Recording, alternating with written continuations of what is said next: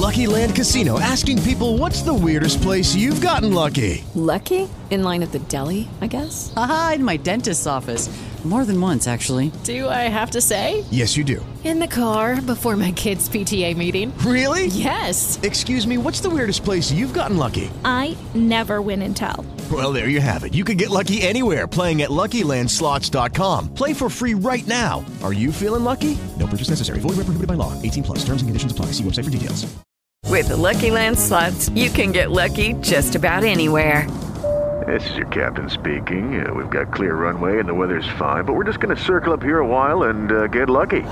No, no, nothing like that. It's just these cash prizes add up quick. So I suggest you sit back, keep your tray table upright, and start getting lucky. Play for free at LuckyLandSlots.com. Are you feeling lucky? No purchase necessary. Void where prohibited by law. 18 plus terms and conditions apply. See website for details.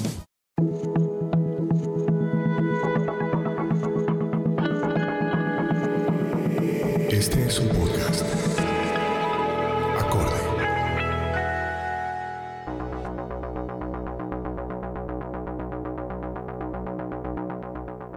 Soy Maritza Arango.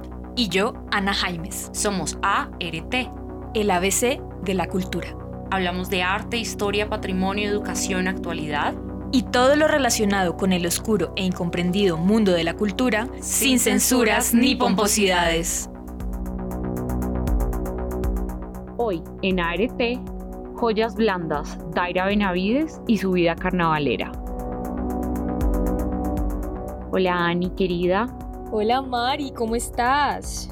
Bueno, acá súper, seguimos grabando en cuarentena, todo muy bien, pensando en la vida externa y en las posibles futuras fiestas y futuros carnavales. ¿Tú? ay no, detesto que hablen de la nueva normalidad. No me gusta, lo que necesitamos es de cierta manera crear una nueva realidad, crear una nueva manera de relacionarnos, no va a ser fácil, no ha sido fácil y todavía falta un poco para el momento en que estamos grabando este episodio, pero el arte y la necesidad de socializar que tenemos y la necesidad de compartir nuestras creaciones, nuestras ideas, va a ganar y vamos a encontrar la manera de, de seguir conectados con, con los demás. Claro, Ani, porque además son muchísimos años de patrimonio, muchísimos años de trabajo y de construcción de una identidad que nos representa como país, ¿no? O sea, obviamente cada región tiene su propia identidad y en el caso de hoy vamos a estar hablando de una región muy particular que es el Nariño en Colombia, el sur de Colombia y creo que cuando pensamos un poco en la identidad colombiana y esto lo vimos en nuestro episodio 4 cuando hablábamos con Ricardo Varela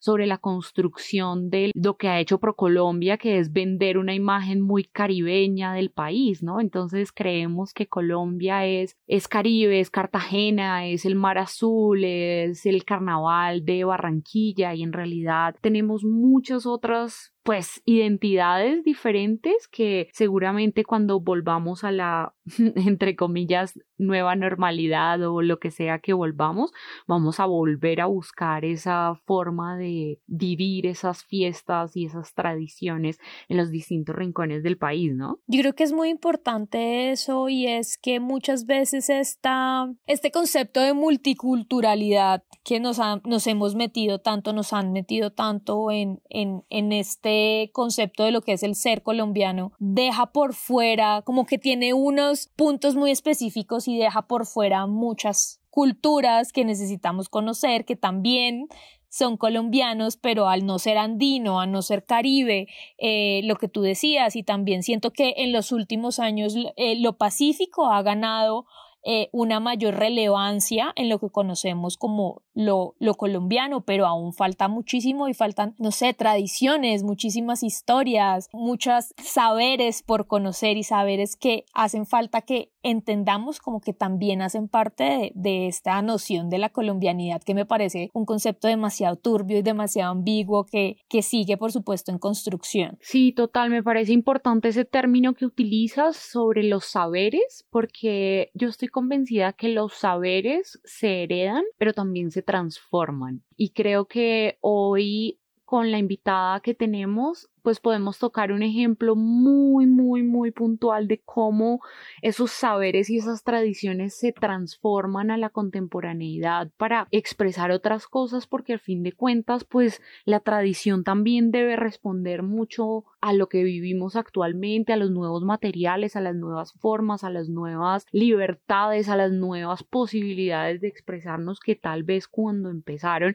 estas tradiciones a existir no teníamos ciertos derechos o ciertas libertades para expresar ciertas cosas, ¿no? Entonces vemos eso como muchas veces en ejemplos que hemos dado de, de, expresiones artísticas, cómo fue que a través de que ganamos derechos en el mundo, pues pudimos ver otro tipo de expresiones diferentes. Sí, y es que estoy de acuerdo contigo en que además mantener vivo estos saberes y estas tradiciones no es mantenerlas exactamente igual, porque es que es algo que es por más que produzca o esté encaminado a fabricar ciertos productos materiales, no es permanente, como el ser humano no es permanente y evoluciona y, y las culturas evolucionan de esta manera, también todas estas actividades tienen que evolucionar y como tú decías, responden a los cambios y a las modas y a las tendencias de cada momento histórico.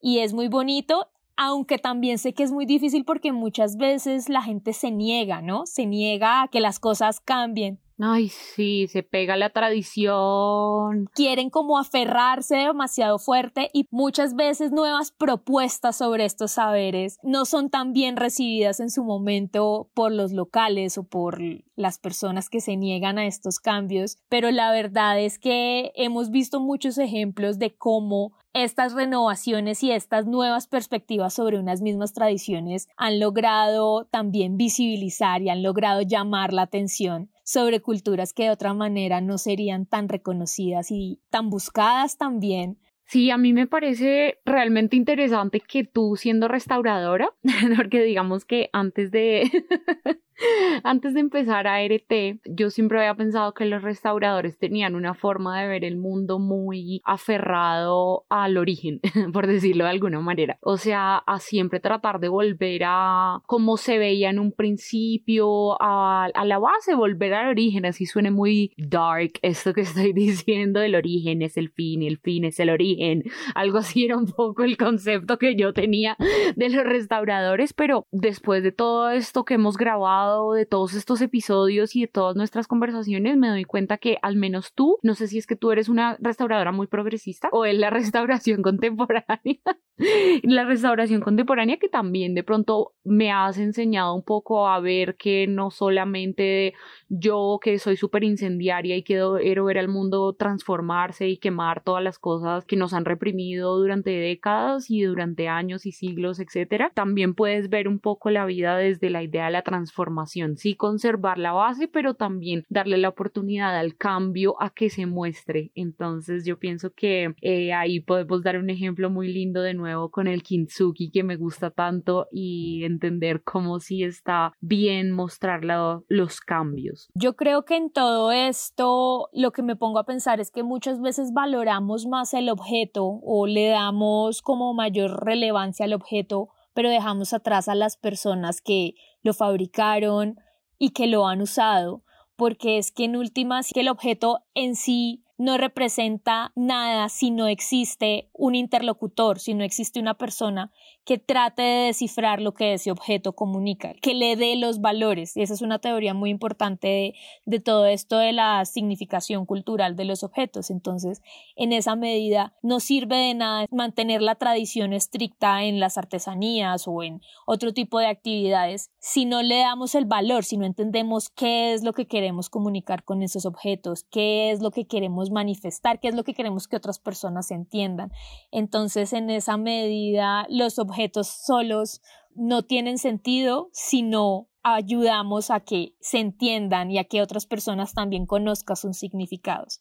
Por eso también es para mí muy importante entender cómo no solo la fabricación, sino los usos que se le dan a las cosas son tan importantes como quien los fabricó y a veces hay restauradores que sí son muy puristas intentan volver a la base, pero un objeto no es el mismo sin toda la historia que también ha recorrido y eso yo creo que es algo que es muy importante de entender no solo en la fabricación de objetos, sino también en las tradiciones culturales. Ani, de aquí voy a tomar la idea de nuevo de los saberes. Y hablando de los saberes y hablando también de estas culturas que están un poco menos representadas en Colombia, no que no estén representadas, sino que tal vez a lo que se vende al exterior de Colombia son menos conocidas. Quiero hablar de un carnaval que es patrimonio cultural inmaterial de la humanidad y es el carnaval de Pasto, el carnaval de negros y blancos. Y precisamente quiero hablar de esto porque nuestra invitada de hoy, quien ya presentaremos muy prontamente, pues hace parte de esta tradición y su trabajo creo que hace una gran representación, uno, de las mujeres en los nuevos espacios tradicionales y dos, también de esa transformación del patrimonio y de los saberes. Entonces el carnaval de Pasto del Carnaval de Negros y Blancos fue declarado en el 2002 por la UNESCO Patrimonio Cultural Inmaterial de la Humanidad. Por lo tanto, inmaterial, pues ¿Qué quiere decir? Que está incluyendo todos esos saberes, ¿no? Que está incluyendo todas esas creaciones y esos conocimientos que se han dado generación tras generación a través de la oralidad, a través de la danza, a través de la música, a través de los disfraces, a través de los personajes, a través de las historias, los mitos, los cuentos, etcétera, etcétera. Solamente para situarnos, San Juan de Pasto tiene su carnaval que sucede del 2 al 7 de enero cada año. Estamos cruzando los dedos para ver qué sucede post pandemia, pero normalmente debe suceder entre el 2 y el 7 de enero cada año. Ani, ¿por qué no nos presentas a nuestra invitada de hoy arrancamos de una vez a conversar con ella?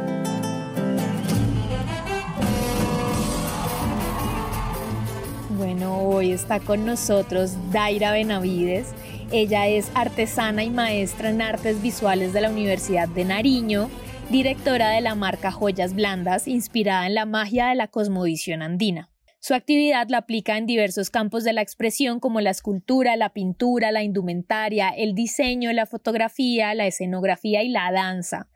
Su obra carnavalesca y su voz viaja itinerando diferentes rincones del mundo, como Colombia, Argentina, Perú, Bolivia, México, Estados Unidos.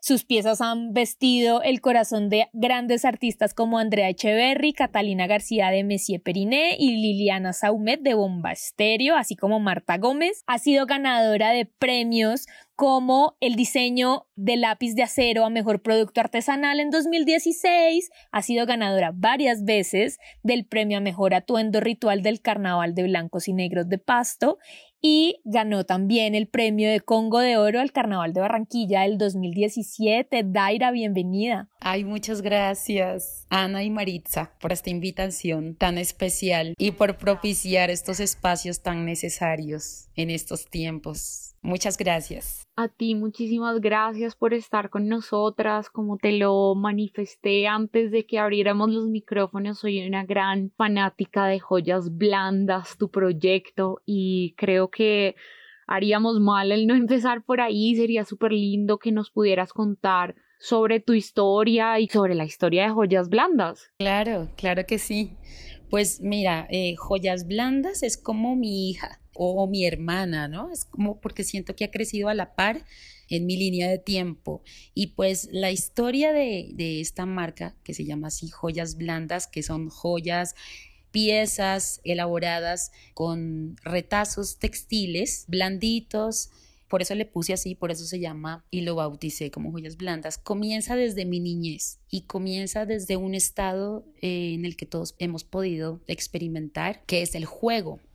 Yo desde niña he jugado mucho y me han celebrado el juego y he sido muy afortunada en tener muchos maestros desde pequeñita que me festejaron el hecho de estar bailando con mis vestuarios que me hacía de papel, me festejaban mucho mis las casas que yo hacía en la terraza, me ponía en los ángulos a construir con las sábanas o cobijas refugios para meterme ahí a dormir, me festejaban mucho el hecho de estar cosiendo, ¿sí? Me festejaron mucho y me apoyaron en el valor por las artes manuales, por los oficios artesanales, por la danza, por toda esa cultura que nosotros tenemos en Nariño, en Pasto, esta cultura andina. He bailado, hemos bailado desde pequeñitas, gracias a mi mamá, que ella es amante del folclore nariñense.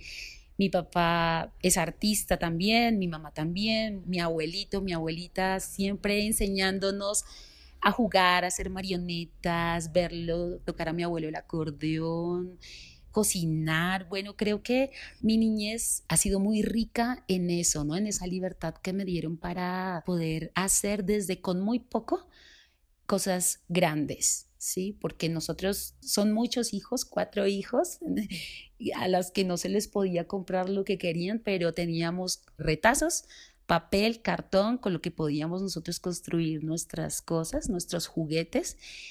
Y pues gracias a ese festejo de la niñez, de tener muchas maestras que nos acompañaban en este camino, pues yo he sido fiel al juego. Y gracias a mis animales, fíjense que tengo una anécdota que me encanta contarla y es que, bueno, a mí me gustaba mucho hacer coreografías y escenografías porque mi papi también trabajaba en el ámbito audiovisual desde hace mucho tiempo. Llegó una cámara de video en ese tiempo, en los años 80, y para mí eso era como que es este aparato, quiero descubrirlo y me di cuenta que bueno, mi papá me enseñó a, a, grabar y bueno, yo empecé a construir los trajes para mis animales. Tenía una gallina y un gallo y les cosí ropa y les cosía el atuendo de la guaneña, que es un bambuco muy típico en nuestra región. Y entonces eh, ponía yo la canción de la guaneña y, grababa y mis hermanas tenían que hacer a bailar el gallo y a la gallina. Y bueno, y, eso lo hice con mis hermanas, con mi hermano, grabábamos muchas coreografías y pues estos animalitos para mí fueron mis mejores actores hasta el punto en que tocaba conseguir otros actores porque ellos eran el alimento de la casa. Y entonces, se, o sea, mi mamá los cocinaba, los pelaban y nosotros llorábamos, Dios mío, no, mis actores. Se tocaba comer a tus actores. y así mismo con los cuyes, los conejos, porque jugábamos con lo que había, ¿sí? O sea, la necesidad de nosotros expresar y de jugar lo hacíamos a través de lo que había en la casa. Entonces teníamos un corralito donde estaban las gallinas, los cuyes, los conejos y pues con ellos jugábamos hasta que ya pues tocaba pelarlos y cocinarlos para alimentarnos, ¿no? Entonces y volver a conseguir otros actores. Bueno, y gracias a ese juego, ¿no? A ese juego, ay, tan lindo, es que son recuerdos tan tan bellos que pues esos videos se perdieron porque sobre esos cassettes de beta se grababan otras cosas, entonces se perdió el material, pero el recuerdo lo tengo vivo en mi corazón para contarlo y para reírme con mi mamá y mis hermanas de todas las locuras que hicimos, de todas las coreografías, de todo lo que nos enseñaron mis papás, ¿no? Mi mamá tan linda, mi abuela. Y, y pues esa es mi primera escuela, es, una escuela muy importante en la niñez y por eso a mí me interesa mucho enseñarle a los niños y a las niñas ahora todas las técnicas que yo sé, porque para mí es muy importante que a uno le cultiven desde chiquitico todas esas cosas que uno va expresando y que a veces los papás no se dan cuenta y no y como que no le no lo estimulan, no le cultivan. Entonces, bueno, de ahí para mí eh, esa primera escuela de la familia y la escuela del carnaval, que es salir a ver con mi mamá, nosotros los cuatro chiquiticos, salir a ver el carnaval sentados en un andén con nuestro antifaz de acrílico para que no nos cayera el talco a los ojos, ver año tras año el desfile del carnaval, sobre todo el del 6 de enero, donde pasan las carrozas, donde pasan los trajes, las comparsas, las murgas Imagínense uno ver eso desde tan pequeñita, ¿no? Ver esa información que se te queda en la cabeza por siempre. Entonces, creo que eso, de alguna manera, todas las personas que nacemos en pasto tenemos una necesidad de expresar, yo no sé, en muchas técnicas, ya sean artísticas o en cualquier oficio, esa necesidad por expresar el hecho de ser unas personas festivas, alegres y pues muy, muy andinas, ¿no? Con esa carga que nos identifica, la creatividad, ese, ese placer por el oficio, por el oficio manual. Y bueno, y, es una parte muy linda en mi vida que la recuerdo con mucho cariño porque me enseñó mucho el ver, el aprender, el hecho de valorar el tacto, ¿no? uy, eso me ha dado muy duro en estos tiempos, el hecho de poder tocar las cosas, de poder, el valor de lo análogo, ¿no? Porque nosotros somos de lo tangible y ahora se ha perdido mucho, cada vez se va perdiendo, sobre todo, fíjense en esta cuarentena. Entonces, bueno, yo después no sabía qué estudiar, ya, bueno, eso fue mi etapa de la niñez, siempre he seguido jugando y uno pues a medida que va creciendo se va volviendo pues como más aburrido, ¿no? Como que uno va cambiando tanto y yo empiezo a confundirme y no sabía qué estudiar, siempre como, no sé, con una duda y qué hago, qué hago con mi vida, hasta que, bueno, mi papá me hizo una pregunta muy linda y me preguntó que si yo tuviera, bueno, toda la plata de, mucha plata, tuviera mi, resuelta mi alimentación, mi vivienda, ¿a qué me dedicaría? ¿Qué es lo que más me apasiona? Entonces, pues la respuesta llega de una porque es el arte. Para mí, dibujar, pintar, construir mis propios trajes, tocar, cortar, tejer, coser, bueno, bailar. Entonces, mi papá me dice, su camino es el arte, estudia artes. Me presenté entonces a diseño gráfico, industrial y artes visuales. No pasé diseño industrial ni artes, ni a diseño gráfico, pero pasé a artes.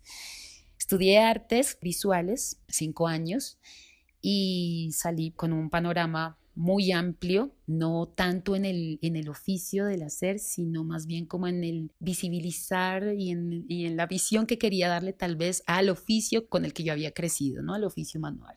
Me abrió mucho el mundo, me abrió, me quitó un montón de cosas que tenía en la cabeza, fue una experiencia muy linda la universidad, pero también uno sale con muchos complejos y cosas raras Finalmente, pues bueno, dije, ¿qué voy a hacer con mi vida? Necesitaba trabajar, necesitaba comer, tuvimos una necesidad en la casa y teníamos que trabajar. Entonces estaba en la universidad construyendo unas esculturas en tela muy grandes, pero eso nadie lo compraba. Entonces yo Dios mío, ¿qué hago? ¿Qué hago? ¿Cómo me gano la vida? Entonces se me ocurrió que con, los con esas esculturas y los retazos que caían de ellas, elaborar esas esculturas en una escala mucho más pequeñita y ponerlas, llevarlas en el cuerpo, no dejarlas en la pared, no dejarlas en un estante, porque cada vez que iba a ver una exposición siempre me dan muchas ganas de tocar todas las cosas y siempre hay una línea que dice no tocar.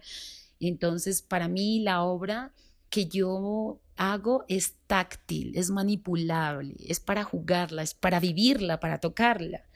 Y entonces, bueno, comienza ahí el nacimiento de joyas blandas que antes se llamaba la tejedora de sueños, que construía a partir de retazos pequeñas esculturas para ponérselas en la cabeza, en el pecho, bueno, y empiezo a vender, fíjense, y empecé a vender mucho. Y decido ver qué pasaba fuera de Pasto, decido venirme para Bogotá, para la ciudad de Bogotá, era mi sueño ver qué pasaba con mis cosas y con esa idea de las joyas blandas en una ciudad tan grande y con tantas cosas hermosas que hay, ¿no? En Bogotá, de diseñadores, de artistas. Y es ahí cuando comienza una etapa muy linda en mi vida y es el emprendizaje, ¿sí? El emprendimiento que yo he tenido desde pequeñita, siempre inventando cosas. Siento que tengo por dentro una fuente creativa que se desborda y que no me deja tranquila. A veces quiero tener la mente quieta hacer una relajación y sentir que quiero tener la mente en blanco, pero no puedo, si me ocurren muchas cosas por hacer, me encantan las miniaturas, me encanta la danza, me encantan todos los proyectos audiovisuales y no puedo parar. Y entonces así llego a Bogotá con esta marca a trabajar con grandes compañeras, como una de ellas que es Andrea Echeverry, con la que hemos podido hacer varios trabajos, videoclips, hemos podido entablar una relación muy linda a través de que quiere comunicar ella en su vestuario, más allá de, lo que esté en tendencia, ¿sí? sino más allá de, de lo que nos muestra una simple imagen. Entonces, ¿cómo logramos nosotras comunicar a través de objetos textiles, a través del color y a través de la simbología que ella también inventa?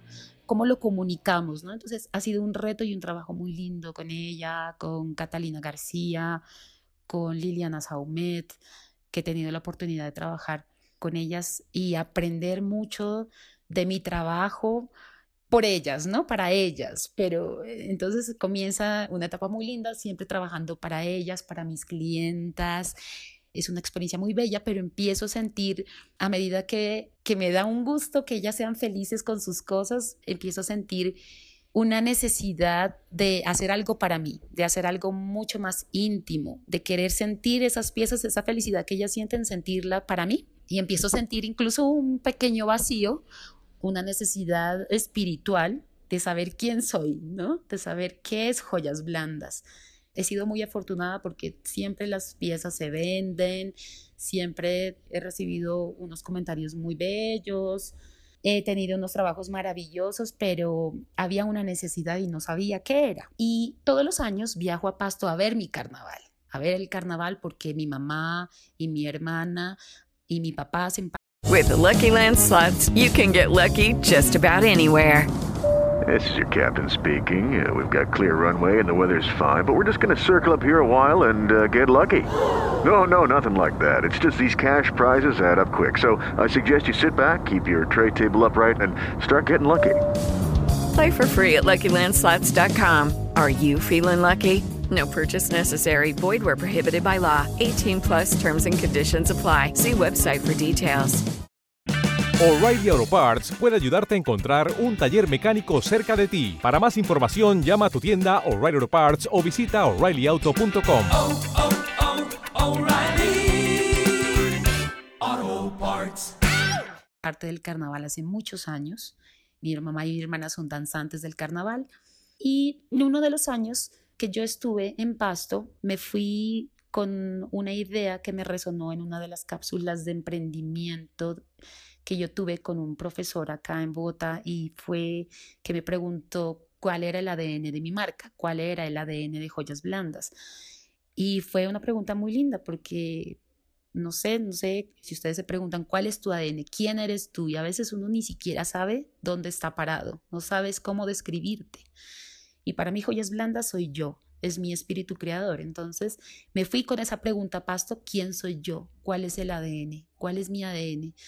Y, en medio, cuando llego a mi casa, en las fiestas del carnaval, me recibe mi mamá con, mira, mire mi atuendo del carnaval para este año, ayúdeme con el tocado, vea, esto se me está cayendo, ayúdeme aquí. Entonces, esa charla tan linda que lo hemos tenido por casi 20 años, ayudándole y viéndole y haciéndole las fotos a ella para que baile el 3 de enero, el día del canto a la tierra, pues me di cuenta de que esa era mi gran maestra, de que yo quería ser como ella, de que mi ADN es ese, que vengo del carnaval, que vengo de la fiesta, que mi ADN es el color, que mi ADN es la cosmovisión andina, que mi ADN son las montañas, el volcán, es mi familia. Y volví otra vez a, a conectarme con mis tradiciones, con mi folclore, con mi familia, fue un encontrar otra vez el regocijo y ese hueco que necesitaba llenar y era eh, ese, ¿no? Me encontré, esta soy yo. Y entonces pude lograr construir el ADN de joyas blandas y no solamente el ADN de joyas blandas, sino el mío. Soy Daira, soy color, soy fiesta, soy alegría, soy juego. Y bueno, entonces año tras año comienzo a hacer esa vivencia de ver el carnaval ya con más detenimiento, ver a mi mamá y todo ese aprendizaje lo traigo para Bogotá y lo transmito a través de mis piezas, a través de la simbología que trabajo con el espiral, con la geometría sagrada, las figuras andinas y vendo ya los pectorales, los anillos, los tocados con una intención más allá de verse bonito, sino con una esencia festiva de lo que es mi tierra, ¿sí? de lo que soy yo. Y fíjense que en una experiencia de las veces que estuve en el carnaval observando a mi mamá bailar y haciéndole unas fotos, eh, me di cuenta que yo ya quería ir más allá, quería sentir qué siente ella en la senda del carnaval. Es entonces cuando yo decido ser, vivir esa pasión. Entonces comienzo a buscar y a tocar la puerta en el carnaval. En, el carnaval de negros y blancos de Pasto, cómo entrar, ¿no? ¿Cómo puedo participar de él? Porque comienzo a sentir una necesidad de crear, de crear para el carnaval. Escuchen nuestro podcast en todas las plataformas de audio y en el perfil de Spreaker de Acorde Podcast. Nos encuentran en Spotify, Spreaker, Apple Podcast y Google Podcast. Suscríbanse y reciban notificaciones cada vez que tengamos un nuevo episodio. Yo quiero, Daira, antes de que nos cuentes tu anécdota del carnaval, vamos a darle más intención a esto y me parece muy importante resaltar la importancia que tiene el juego y la capacidad de permitirle a los niños y a las niñas ser creativos porque eso va a formar también una pues una manera de ver el mundo muy diferente a esos niños y esas niñas que de pronto estuvieron muy obligados a no salirse de la línea y a dibujar dentro de la línea. Me parece preciosa esa historia que compartes con nosotras y celebro mucho porque también fui una niña con muchas posibilidades de creación en mi casa, que tú también lo hayas sido y realmente creo que todas las personas de nuestra generación o generaciones más arriba o más abajo que empiecen a tener o tengan hijos, realmente mi consejo siempre es hay que dejar a los niños ser y hay que dejarlos jugar y hay que impulsar esa creatividad. Y otra cosa que siento que viví mucho al haber estado unos años en Barranquilla es que las personas que crecen al lado de un carnaval, que crecen en una ciudad, en un pueblo, que tiene un carnaval muy presente dentro de su cultura, tienen una forma diferente de ver el mundo, ¿no? Porque hay un concepto del color y del baile como metido, como tú dices, en el ADN de cada una de estas personas que año tras año se prepararon para ir, para ver, para ser parte y si nunca han hecho parte de una comparsa o de o nunca se han disfrazado, al menos han visto esto durante toda su vida. Entonces, creo que es muy interesante pensar en cómo esa influencia de la infancia afecta a todas las personas. Ahora sí, entonces hablemos un poquito de cuál es tu relación con el carnaval y cuál es esa historia tuya del carnaval. El carnaval a mí me lleva a sentir que tengo una gran población de seres mágicos dentro mío que quieren manifestarse a través del color, de las figuras, de la danza, del juego. Y bueno, pues es una expresión artística muy amplia, ¿no? Que experimenta el ser humano y que podemos compartir en una sola fiesta la reunión de diferentes expresiones artísticas como la música, la danza, el teatro, los atuendos, la escultura, el juego. Y no sé si ustedes lo leyeron por ahí, pero el carnaval significa un mundo al revés.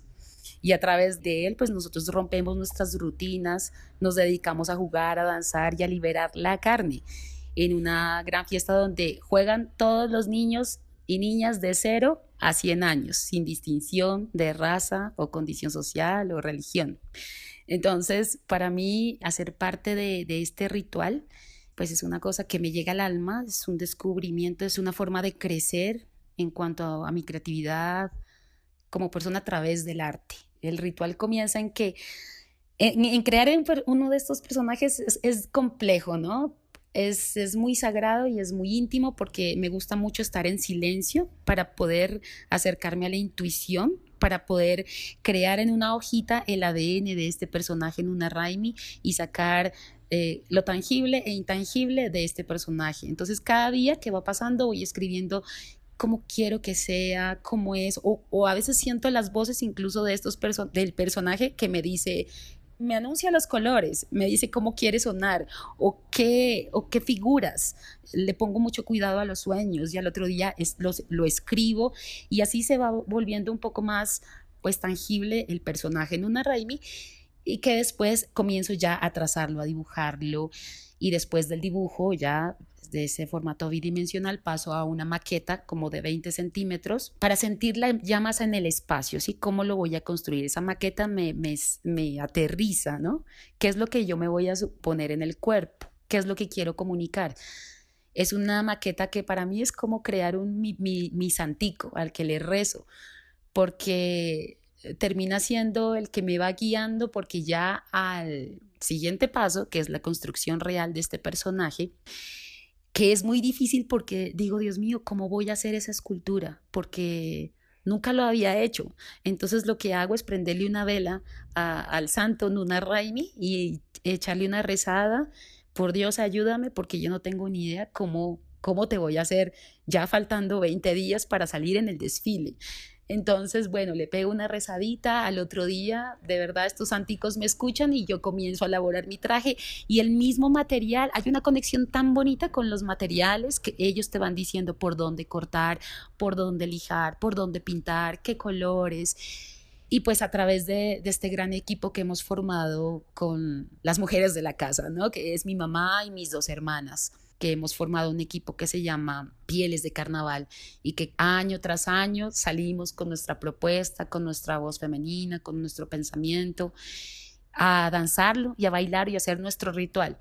Hay una frase que me gusta que un día le escribí que es danzar es mi misa porque me di cuenta que pues yo antes pues yo nunca he rezado, nunca como que he orado a algo, pero desde que yo hago el carnaval, hago estas obras, estos personajes tan sagrados, se han vuelto para mí, que se, han, que se ha vuelto para mí mi religión. Entonces para mí danzar ha sido mi misa, cuando yo ya me pongo el atuendo ritual, dejo a esa daira tal vez miedosa, por ahí escondida, y sales a otra daira y sale tal vez la invocación de ese espíritu que yo me inventé en una Raimi, que me posee en la senda del carnaval y que empiezo a danzar la senda de la vida, ¿sí? Son nueve horas de danza. Algunas personas que he escuchado hablar de su participación en carnavales hablan de desdoblarse, de cómo se desdoblan durante la participación. Darle vida. Claro, no es solo, no es solo como esa, el crear el atuendo, es el performance, o sea, es el crear el personaje, lo que tú dices, Mari, desdoblarse, darle vida en todo sentido material y también físico y emocional y comportarse como él, dejar de ser Daira por nueve horas y convertirse en el personaje que has creado año tras año, Daira. Y también nos gustaría un poco que nos hablara sobre esta experiencia de ser mujer en este carnaval, que también mirando un poco la historia del carnaval ha sido polémico en términos raciales, pero también en términos de género. Entonces nos gustaría que nos contaras un poco sobre eso. Bueno, voy a seguir el hilo de la historia. Hay una cosa, unas palabras que me resonaron mucho y es cuando termino en el primer desfile que yo tuve de la senda del carnaval me quito la máscara, estaba muy cansada, muy cansada e incluso dije, nunca vuelvo a hacer esto. ¡Ay, Dios mío, qué es esto tan terrible! ¡Qué cansancio tan fuerte! Nunca más me vuelvo a meter esto. Me quité la máscara, ahí ya soy, ¿no? Ya soy una debilucha, ya soy Daira, bueno. Y entonces, cuando me quito la máscara y me limpio un poco el maquillaje, que siempre lo es una constante mía en tener la piel negra por el, tributo a los negros, a a lo afro, el carnaval de negros y blancos entonces me quito un poco el maquillaje y se acercan una como una familia y me ven ahí botada en el piso sin poder y ay, dicen, ha sido una mujer. Entonces, pues no lo entendí, no entendí el mensaje y bueno, como era mi primera vez en el carnaval, después bueno, ya me contaban otros colegas que pues no se ven muchas mujeres en esta modalidad porque la carga de los trajes es muy grande. ¿Sí? Son trajes para cargar de 50 kilos, 40 kilos, que eso es absurdo que yo pueda cargar eso. Pero cuando yo me metí a la modalidad, mi traje pesaba 10 kilos porque lo que me interesaba era, era danzarlo y era expresarme y era una búsqueda que yo tenía conmigo misma.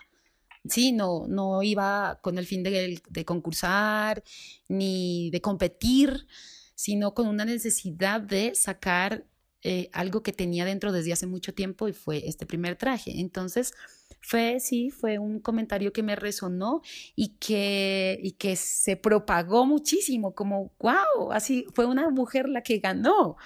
Y e incluso habíamos ganado el primer puesto. El personaje más pequeñito de esa modalidad ganó el primer puesto. Y ahí venía una de las frases que me gusta mucho de Eduardo Galeano que dice que nos hemos acostumbrado a pensar y a creer que la grandeza está en lo grandote. ¿Sí? Entonces, para mí los cambios, los grandes cambios o la grandeza yo la veo en las cosas pequeñas, en asomarme a la ventana y ver una nube y ver qué me está diciendo esa nube o ver una florecita o la cosas muy sencillas, ¿no? Y, para mí desde, desde lo miniatura, desde lo niño, desde lo pequeñito, sí, me, me, gusta mucho crear. Y por eso ese traje fue tan sincero que fíjense que ganó el más pequeño. Y pues hubo una polémica también ahí, que por qué ganó el más pequeño, pero la gente no iba más allá de ver el significado de este personaje. Y pues eh, hubo una crítica también en cuanto, sí, en cuanto a lo femenino, porque sí, muchas mujeres me escribían, ¿cómo hago? Yo siempre he querido participar, pero he tenido miedo. Y nos dimos cuenta con mi hermana de que eh, en la investigación que hicimos sobre mujer y carnaval no habían documentos, no habían documentos escritos sobre la mujer en el carnaval de negros y blancos de Pasto. Entonces mi hermana Mónica Benavides hizo su tesis de maestría precisamente en ese tema en escudriñar y en buscar dónde están las mujeres del carnaval. Y pues están en todas partes y han estado por años. Una de esas es, mi mamá, pero nunca se la, se la ha mencionado Aura Benavides, danzante del carnaval. Ella ya tiene 65 años y así muchas mujeres que están detrás eh, pues, de sus esposos, de sus hijos, de sus tíos, creando eh, obra, inventando, haciendo y además haciendo el alimento y, estando atenta con los hijos, ¿no? Entonces es una carga de trabajo impresionante que hay que hacer visible a estas mujeres y ese ha sido uno de nuestros propósitos y nuestro trabajo de visibilizar y empoderar a todas las mujeres que hacen parte de nuestro carnaval. Daira, a mí me encanta escucharte porque siento mucha fuerza en tu voz y me enorgullece eso como mujer y como mujer creativa. Y precisamente pensando en esa fuerza de tu voz y de tu creatividad, me gustaría pedirte que le dejaras consejos tal vez a esas personas que tienen miedo a dedicarse a los oficios artísticos. A mí me gustó mucho eso que nos contaste de la pregunta que te hizo tu papá porque a muy pocas personas les hacen ese tipo de preguntas porque siempre hay una idea de producir dinero y ya después lo demás lo miras como un hobby, ¿no?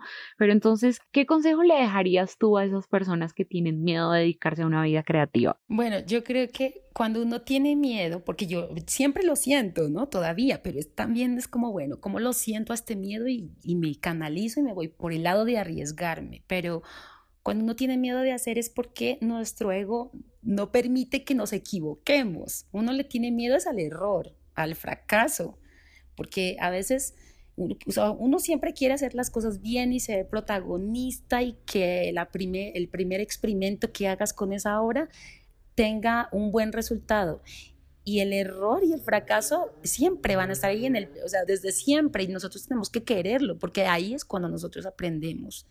Yo agradezco mucho porque esto que a mí me ha pasado ha sido a través de muchos errores y muchas subidas y muchos errores y muchas subidas y la constancia, ¿no?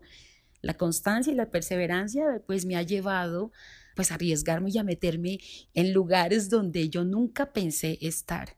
Entonces yo creo que ese miedo es el miedo a fracasar, que nosotros tenemos que quererlo porque de ahí vamos a aprender. Entonces hay que arriesgarnos y, hay que confiar. O sea, cuando ya pasamos esa, esa parte y queremos el fracaso, empezamos a confiar en nosotros mismos y empezamos a amar lo que hacemos. Entonces ya uno empieza a actuar desde el amor y desde la sinceridad y ahí, ahí es cuando el trabajo de verdad habla por sí solo y te sacude y te dice, mire, usted es grande, ¿sí? Usted, crea en usted, hágalo. Y lo que te digo, y todo el tiempo nos estamos enfrentando con el miedo.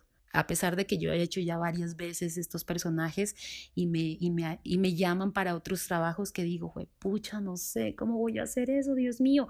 Pero ese miedo me da una buena señal porque sé que por ahí voy a aprender algo muy, muy importante para, para mi crecimiento espiritual y para mi crecimiento, pues para mi obra. Entonces hay que hacerlo, hay que arriesgarse todo el tiempo. Daira, muchas gracias por esa invitación a, suena, puede sonar un poco cliché, pero me encanta que tú seas la personificación de esto, de la importancia de salirse de la zona de confort, de retarse, de eso, de ponerse unos retos tan grandes que a veces uno siente que no es capaz, pero con el trabajo y con la confianza y con el amor por lo que se hace e, es posible. Y no solo tú, tus obras, tus maravillosas obras dan testimonio de esa grandeza, de, de, de las grandes cosas que se pueden crear cuando uno se lo propone. También me parece súper importante pensar en que nosotros hablamos mucho sobre esta idea del arte con A mayúscula y el arte, las artes menores y creo que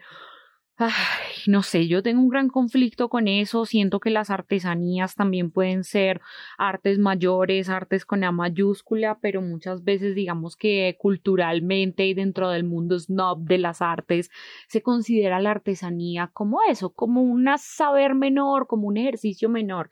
Y me pareció muy interesante ver tu proceso, cómo logras transformar este proceso que es muy artesanal perdón por repetir tanto la palabra, es como esta fabricación que viene de algo muy artesanal y exaltarlo a un arte que podríamos llamar arte con A mayúscula. A mí me gustó mucho algo que encontré leyendo sobre el carnaval de negros y blancos, de este término que te hablé antes de empezar a grabar, Daira, que es sobre los cultores del carnaval. Entonces quería antes de cerrar dejar como este término que me pareció curioso que dice el término cultores del carnaval constituye un neologismo en evolución que vincula los términos cultura y actores e identifica en primer término a los tradicionales artistas del carnaval, pero que se busca extenderlo a las demás personas que participan en los desfiles. Entonces yo siento que tú eres una cultora del carnaval a la máxima potencia, así que muchas gracias por compartir esa, esa invitación a dejar el miedo de sumergirnos y poder exponenciar las artesanías o cualquier tipo de arte o espacio creativo. Bueno, chicas, ¿qué tal si las invito a que compartamos nuestros ART Recomienda? Daira, ¿qué nos trajiste para hoy? Bueno, pues eh, siguiendo el hilo con esta búsqueda tan bonita que tengo, creativa y espiritual, yo recomiendo a una mujer muy especial que me ha acompañado y me ha ayudado mucho en mi camino personal que se llama Silvana Villota. Ella es una terapeuta espiritual que se encarga de hacer un trabajo preciosísimo como guía en nuestros caminos para el entendimiento y la sanación de nuestras heridas espirituales que a veces no nos dejan avanzar y por eso no nos arriesgamos a, llevar nuestras obras a cabo.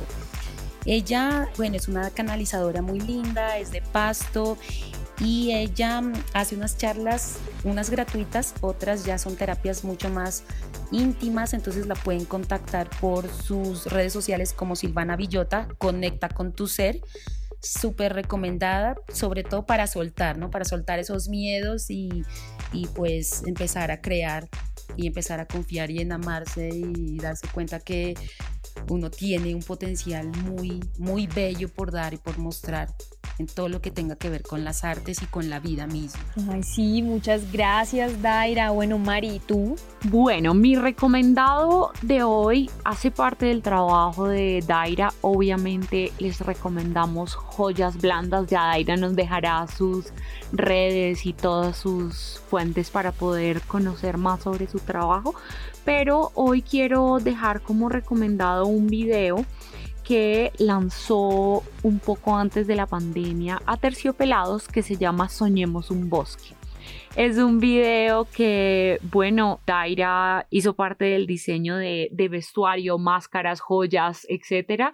Entonces me parece fantástico dejarlo como recomendado y además creo que el acompañamiento de Aterciopelados ha sido algo muy importante en su carrera y está bien lindo que veamos este, esta creación que hicieron en Soñemos un bosque. Soñemos un bosque. Gracias. Qué buen recomendado. Además, porque ustedes tienen una experiencia virtual en estos momentos maravillosa que nos lleva a eso, a tocar con los ojos. Es muy tangible este video. Genial, muchísimas gracias de nuevo, Daira. Ahora déjanos tus redes sociales, cómo puede encontrarte la gente, en dónde pueden ver tu trabajo. Bueno, tengo, en este momento estoy manejando mucho más Instagram, entonces tengo joyas blandas en Instagram, donde pues muestro todo mi proceso creativo con el carnaval, con joyas blandas, pero también se abrió un día, no sé cómo fue que mi dedo presionó y se abrió un Daira Benavides y pues quedó ahí, entonces he empezado a subir fotos, pero ya con un trabajo un poco más, más enfocado hacia el carnaval, hacia sí, esa experiencia, ¿no? Carnavalesca. Entonces están estos dos, pueden encontrarme o en Facebook también está Joyas Blandas Daira Benavides, pero donde yo mantengo como más actualizado todos, todos los procesos de, de mi trabajo es en Instagram, Daira Benavides o Joyas Blandas arroba joyas-blandas. Daira, muchísimas gracias de nuevo por estar en ART, por todas tus palabras, por tu trabajo. Esperamos seguir viéndote crecer en el carnaval y dentro de muchos videos más. Ay, Ana y Maritza, muchas gracias, muchas gracias por propiciar estos espacios. Gracias. Daira, también esperamos poder salir de esta pandemia para asistir a uno de tus maravillosos talleres donde enseñas todas tus técnicas, porque eso también vale la pena recomendarlo y es que asistan a tus talleres por ahora virtuales, pero cuando podamos las personas que están en Bogotá que puedan eh, acercarse y aprender tus técnicas y hacerse una pieza escultórica para decorar su cabeza, su cuello, sus dedos. Muchas, muchas gracias. Gracias a Corte siempre que nos acompaña en la postproducción de nuestros episodios. Ani querida, un gusto siempre compartir los micrófonos contigo. Espero en una próxima y futura nueva realidad ir a bailar en ese carnaval de blancos y negros vestidas de joyas blandas. Un abrazo y nos escuchamos a la próxima. Chao, chao. Chao, chao. Gracias por escucharnos. Queremos conocer sus dudas, sugerencias, comentarios, quejas, reclamos y piropos. Nos encuentran en Instagram y Facebook como ART. Recuerden, arroba a.ere.te. Así como suena, ART.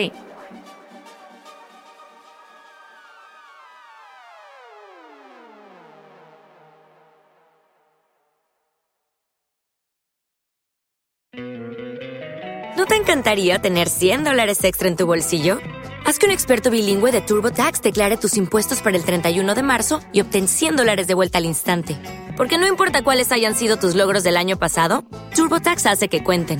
Obtén 100 dólares de vuelta y tus impuestos con 100% de precisión. Solo con Intuit TurboTax. Debes declarar para el 31 de marzo. Crédito solo aplicable al costo de la presentación federal con TurboTax Full Service. Oferta sujeta a cambios o cancelación en cualquier momento.